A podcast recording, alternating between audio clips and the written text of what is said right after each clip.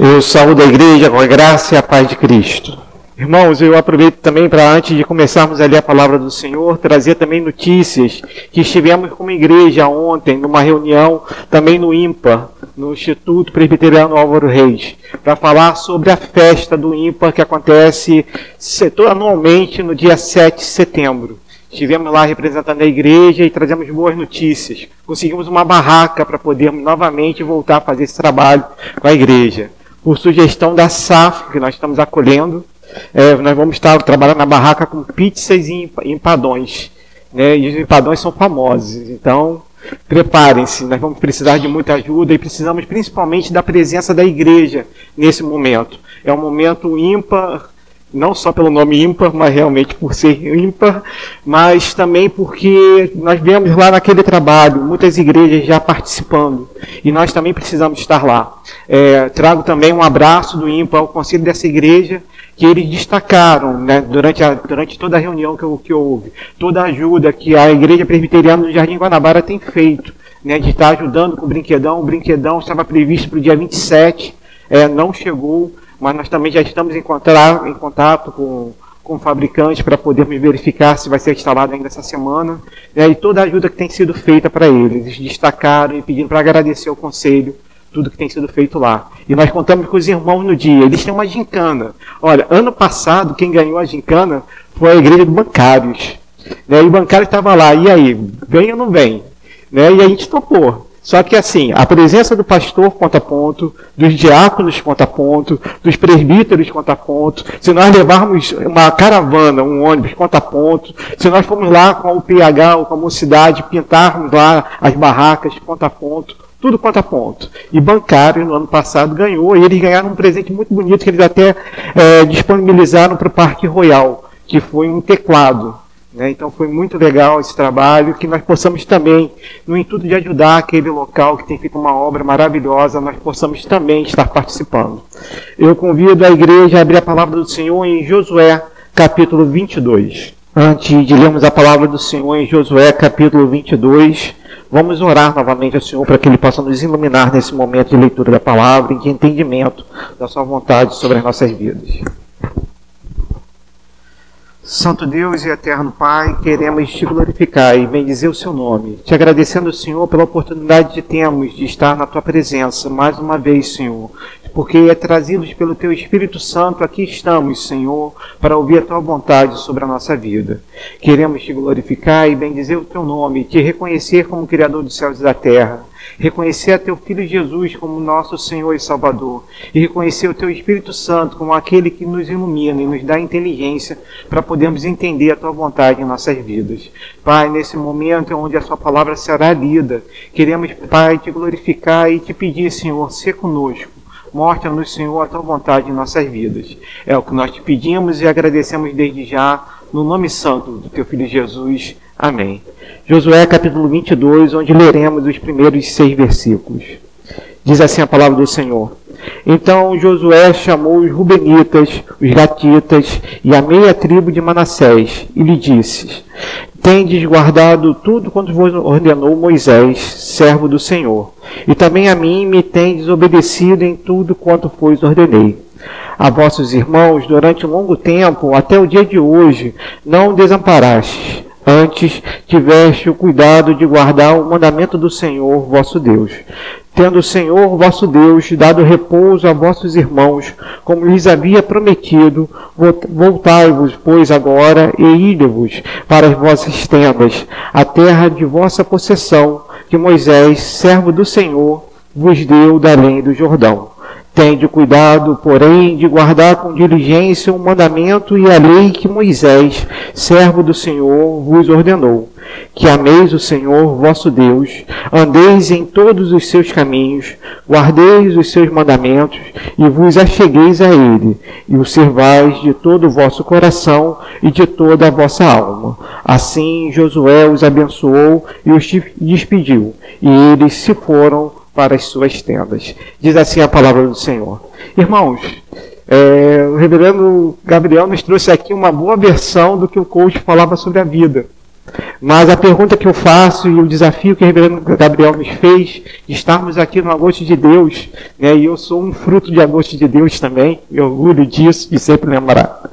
É, ele nos desafia a realmente entendermos o que é uma vida boa. Mas como está a sua vida nesse exato momento? Se eu agora parasse o tempo, tivesse o poder de parar o tempo e pudesse escanear o seu cérebro, em que você está pensando agora? Qual é o seu pensamento? Quais são as palavras que realmente durante esse culto você ouviu e realmente participou desse culto? Talvez se eu tivesse esse poder e fosse ler, por exemplo, a mente da, a, a mente da nossa irmã Mariana, talvez a mente dela esteja pensando no início do curso. Talvez pensando em como é mudar para uma nova cidade. Talvez como é ficar longe dos pais. Tantos desafios que virão à frente. Talvez se eu pegar a cabeça de outro irmão, nesse momento esteja pensando nas contas que tem que pagar amanhã. Talvez esteja pensando nos desafios que terá. Por exemplo, eu teria uma semana de curso. Essa semana eu estarei fora do Rio de Janeiro. Em minha cabeça, muitas vezes, eu me peguei divagando em como será esse curso, como serão as novas experiências. Muitas vezes a nossa cabeça ela não consegue focar. Irmãos, o som tá bom? Eu não sei se tá ótimo. Ótimo. Então, muitas vezes nós não conseguimos nos focar num assunto num determinado momento. Mas isso se faz necessário quando temos que tomar decisões em nossa vida. Uma das técnicas de coaching, eu vou aproveitar um pouquinho, não falando como coaching, mas trazendo isso. Existe uma, uma, uma técnica chamada escada de inferência. O que, que a escada de inferência nos faz? Ele fala que para você tomar uma decisão na sua vida, o primeiro ponto que você necessita é observar os dados que você tem à sua frente. E isso se faz muito necessário para nós. Por quê? Existem milhares de informações acontecendo ao mesmo tempo. E se nós não focarmos e não direcionarmos numa observação de determinado fato, selecionando esses dados, com certeza nós não vamos conseguir perceber tudo o que está acontecendo. É impossível para a gente perceber tudo que os nossos olhos estão vendo nesse momento. Por exemplo, vamos pensar numa família que esteja ficando grávida pela primeira vez. Esposo, esposa, ficando grávidos, juntos. E aí maravilhosamente, magicamente, eles começam a perceber que há vários casais à sua volta também ficando grávidos. Vamos pegar um outro exemplo. Você resolve comprar um carro, um carro novo.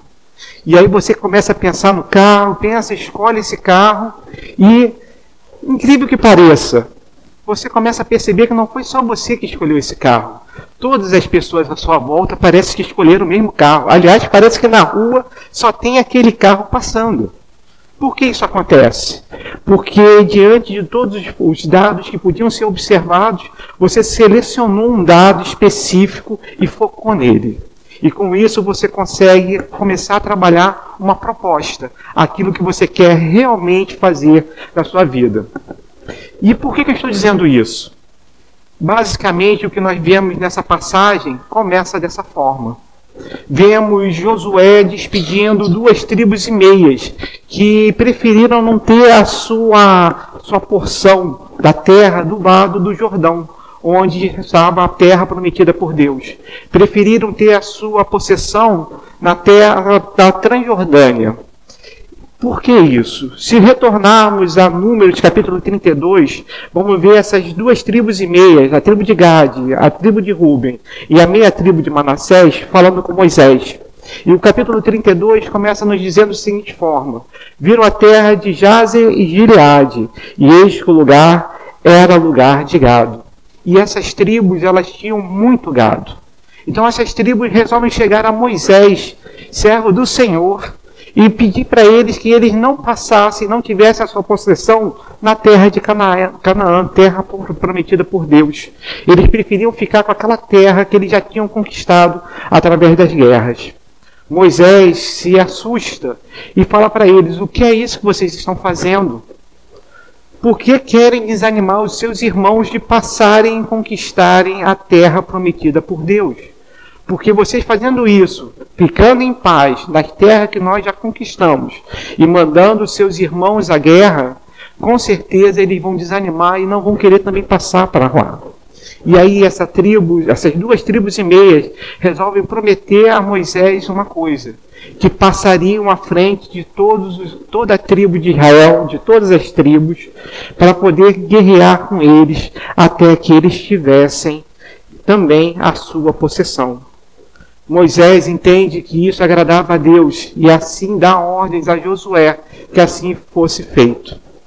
Eis que Moisés é morto e Josué assume a missão de levar o povo para conquistar a terra prometida.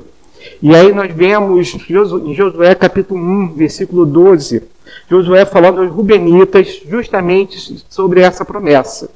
E no capítulo 1 de Josué, nos versículos 16 e 18, tem a resposta dessa tribo que eu gostaria de ler com a igreja. Essas tribos respondem a Josué. Então responderam a Josué dizendo: tudo quanto nos ordenaste faremos, e aonde quer que nos enviares, iremos. Como em tudo obedecemos a Moisés, assim obedeceremos a ti. Tão somente seja o Senhor teu Deus contigo, como foi com Moisés.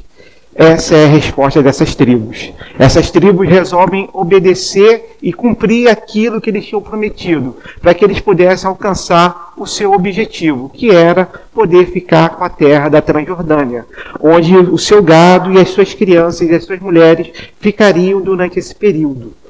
Eis que Josué passa com o povo, e à frente dele passam essas duas tribos e meias, com 40 mil homens, diz a palavra do Senhor, armados, prontos para a guerra. Durante sete anos e meio, essas tribos cumpriram conforme a sua promessa.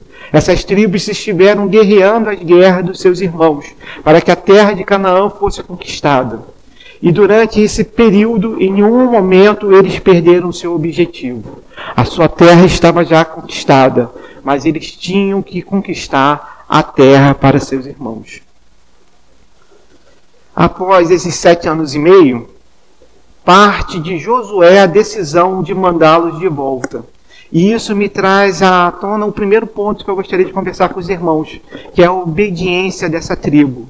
Durante sete anos e meio, essa tribo guerrearam.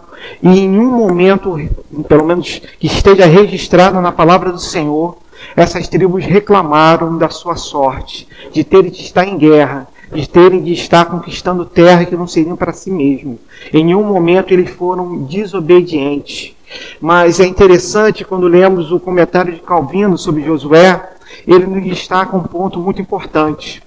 Ah, quando Josué manda essas, essas tribos, dizendo para elas que elas poderiam voltar para sua terra, que elas já tinham cumprido a sua missão, não significava que toda a, toda a terra havia sido conquistada.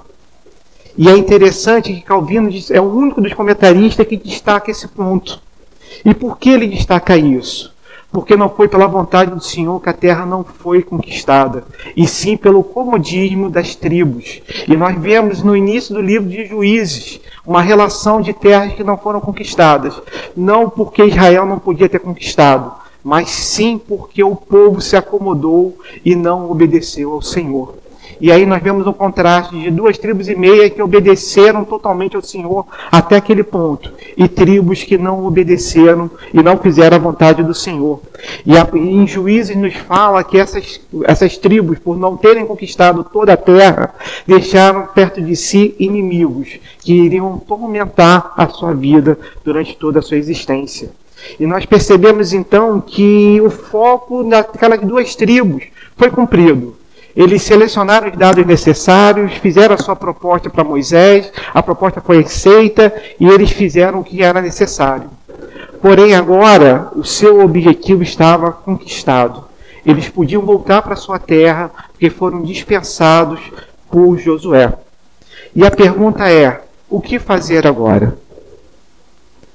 Josué então dá, dá para eles no versículo 5, e é onde eu quero agora me concentrar com os irmãos, justamente o que é necessário para eles fazerem agora. E eu vou ler novamente esse versículo.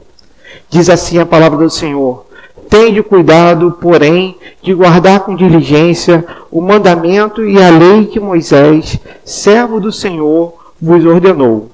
1. Um, que ameis o Senhor vosso Deus. 2. Que andeis em todos os seus caminhos. 3. Guardeis os seus mandamentos. 4. Vos acheguei a ele. 5.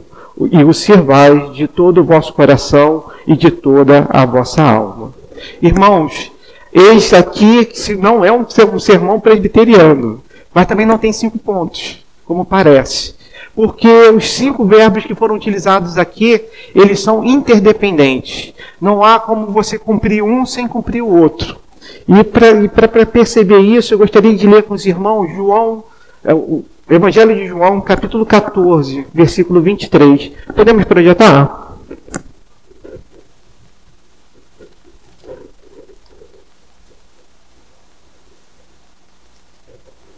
Diz assim a palavra do Senhor.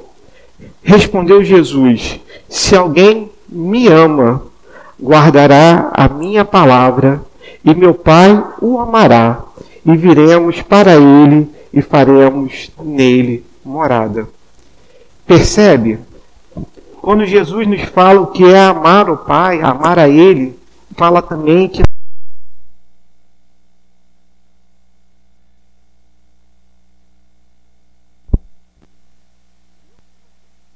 Som. Som. Ok? Perdão, irmãos. Bom, voltando. Né? Existe uma interdependência.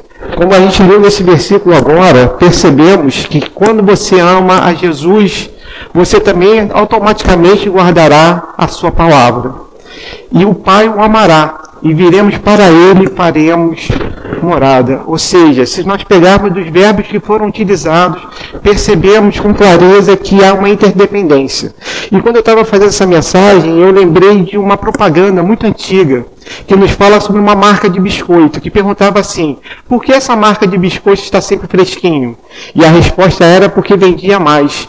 E aí, por que ela vendia mais? Porque ela estava sempre fresquinho. Então, ou seja, sempre havia uma interdependência. E a gente percebe aqui que para você amar a Deus, não é possível você amar a Deus se você não andar em todos os seus caminhos, se você não guardar os seus pensamentos, se você não se achegar a Ele e se você não servir de todo o coração.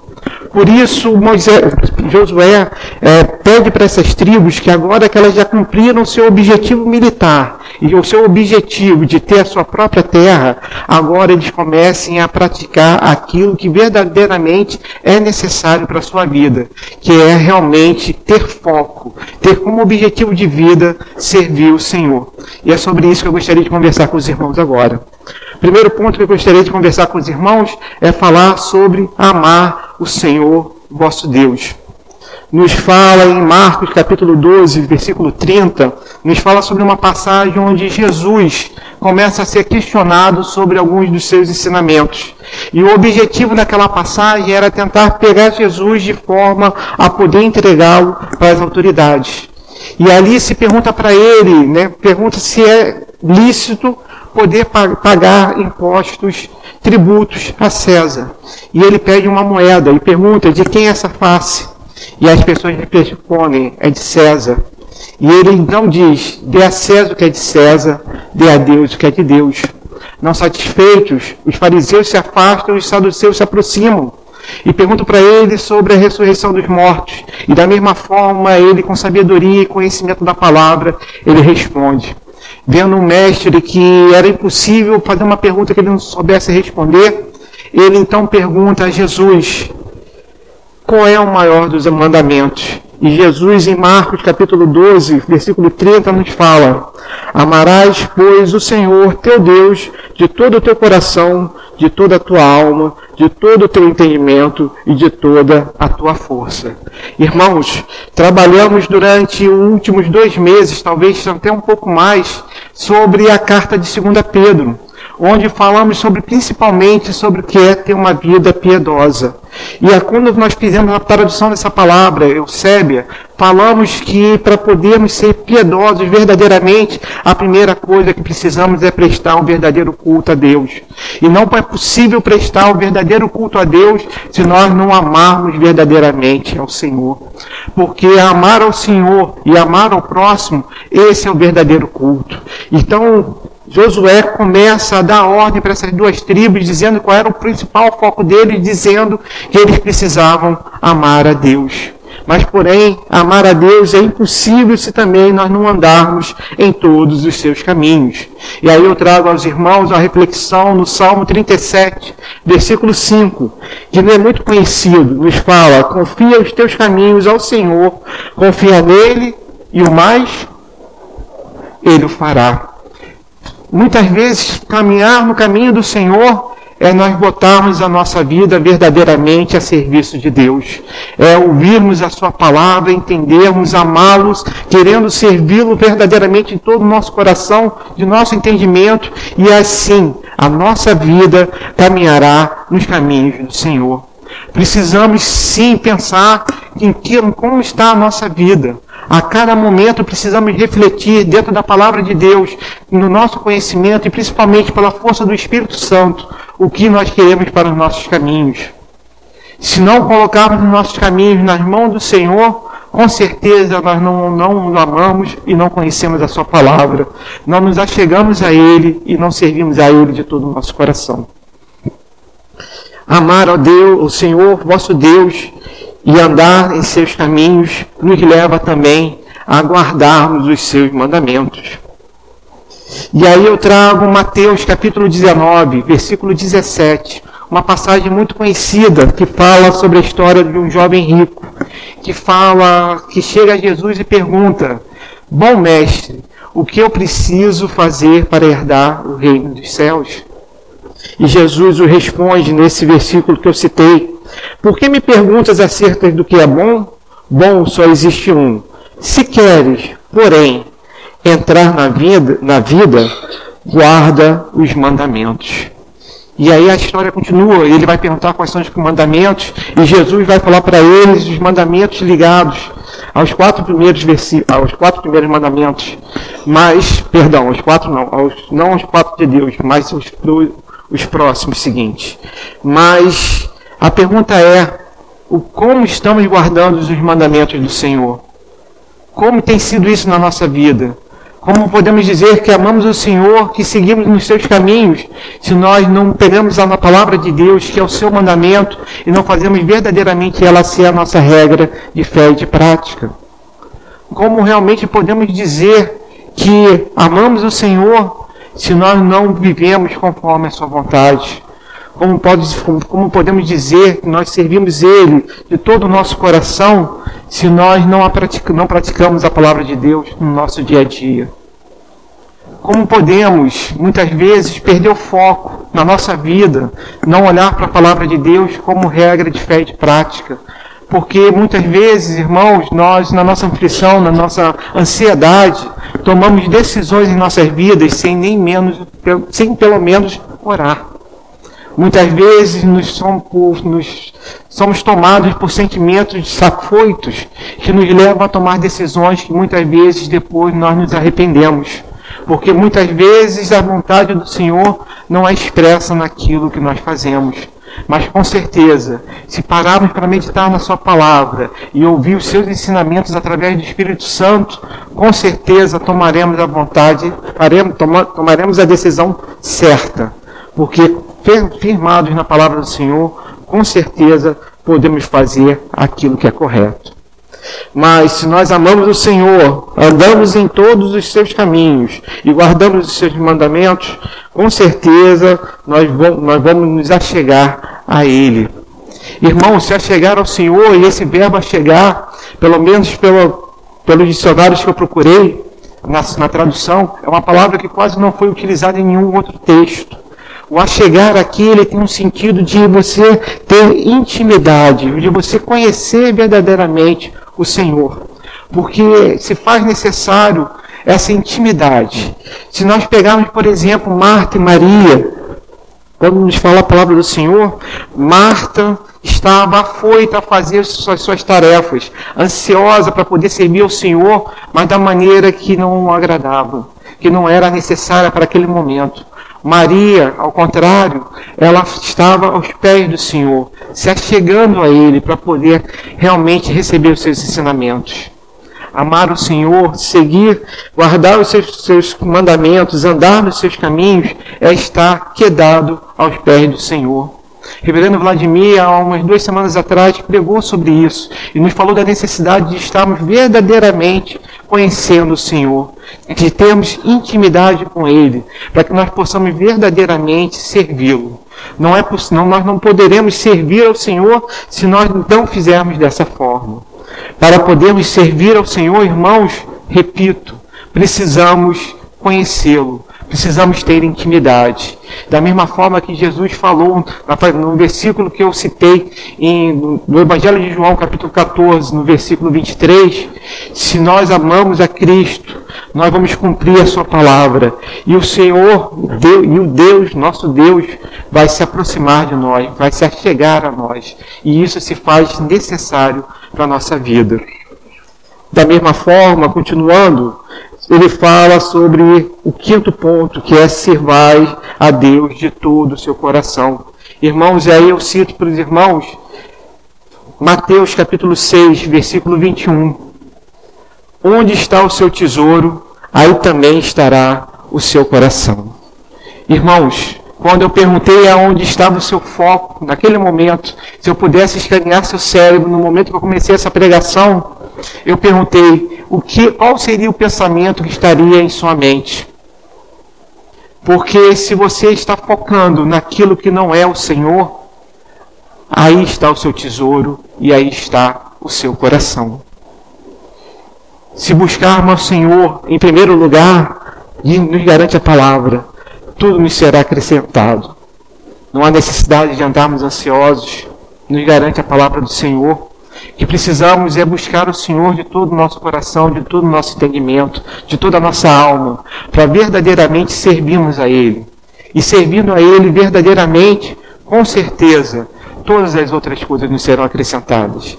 Talvez não seja acrescentado da forma que nós queremos, mas aquilo que é necessário termos no momento exato. Porque muitas vezes o nosso coração é enganoso, muitas vezes o nosso foco nos leva cada vez mais a querermos coisas que não agradam, ao Senhor e talvez se aproxime mais do que o coach aqui citado nos falou do que é uma vida boa. Mas nós, antecipando um pouco a gosto de Deus, uma vida boa com certeza é servir verdadeiramente ao Senhor de todo o nosso coração, de todo o nosso entendimento e de toda a nossa alma.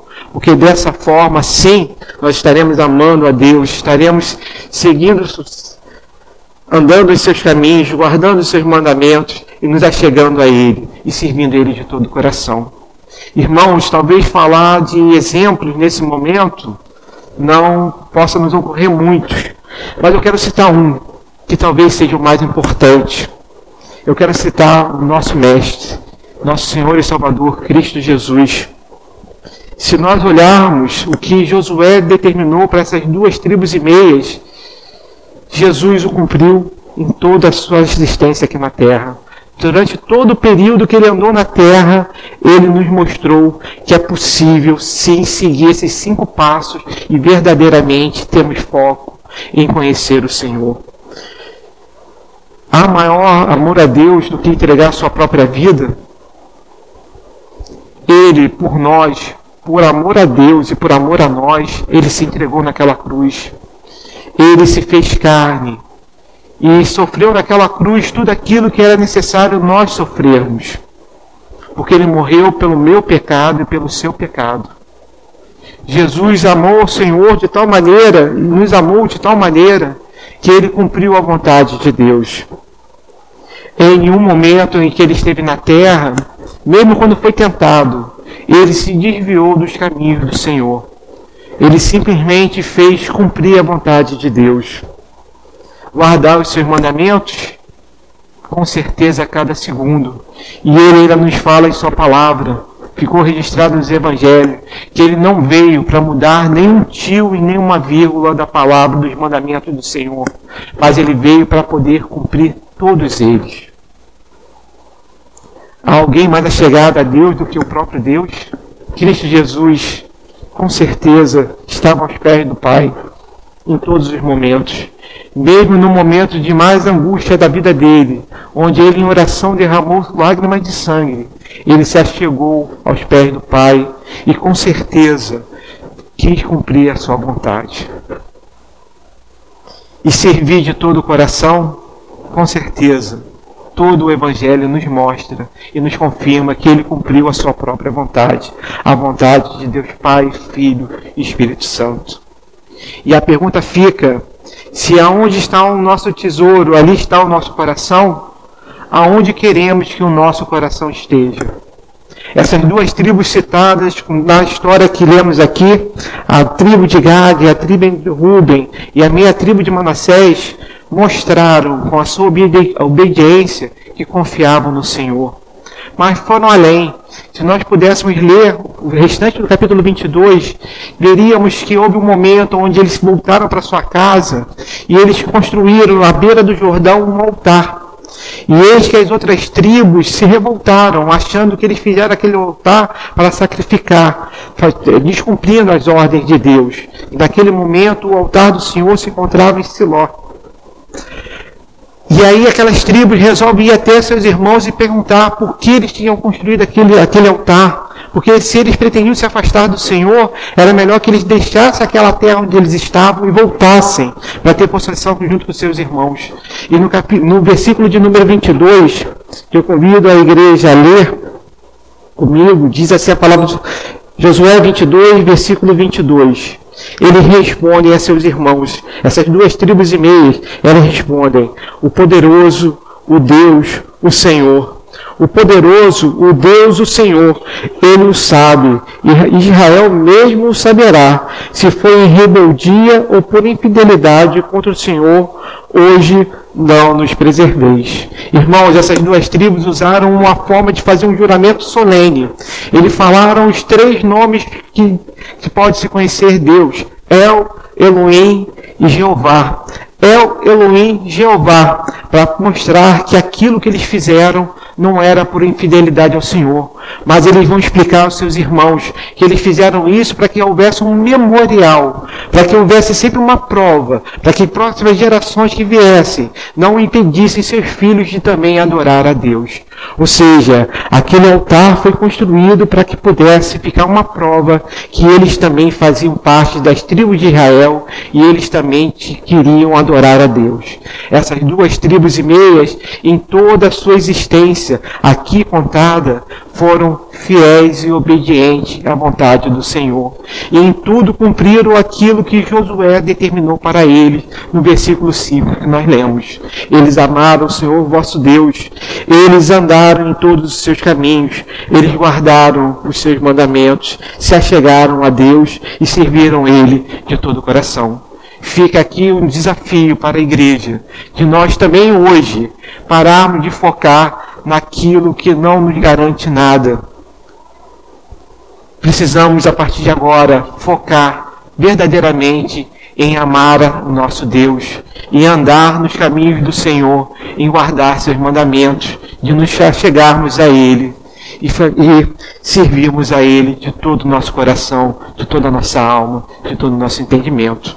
Hoje, nessa manhã de ceia, temos a presença real de Cristo Jesus conosco, não só em memorial. Ele morreu por nós, para que nós tivéssemos vida e vida em abundância, para que nós pudéssemos verdadeiramente cumprir o que foi determinado por Josué. E eis que hoje eu convoco a igreja a verdadeiramente fazer que na nossa vida isso realmente seja regra de fé e de prática. Que Deus abençoe a igreja.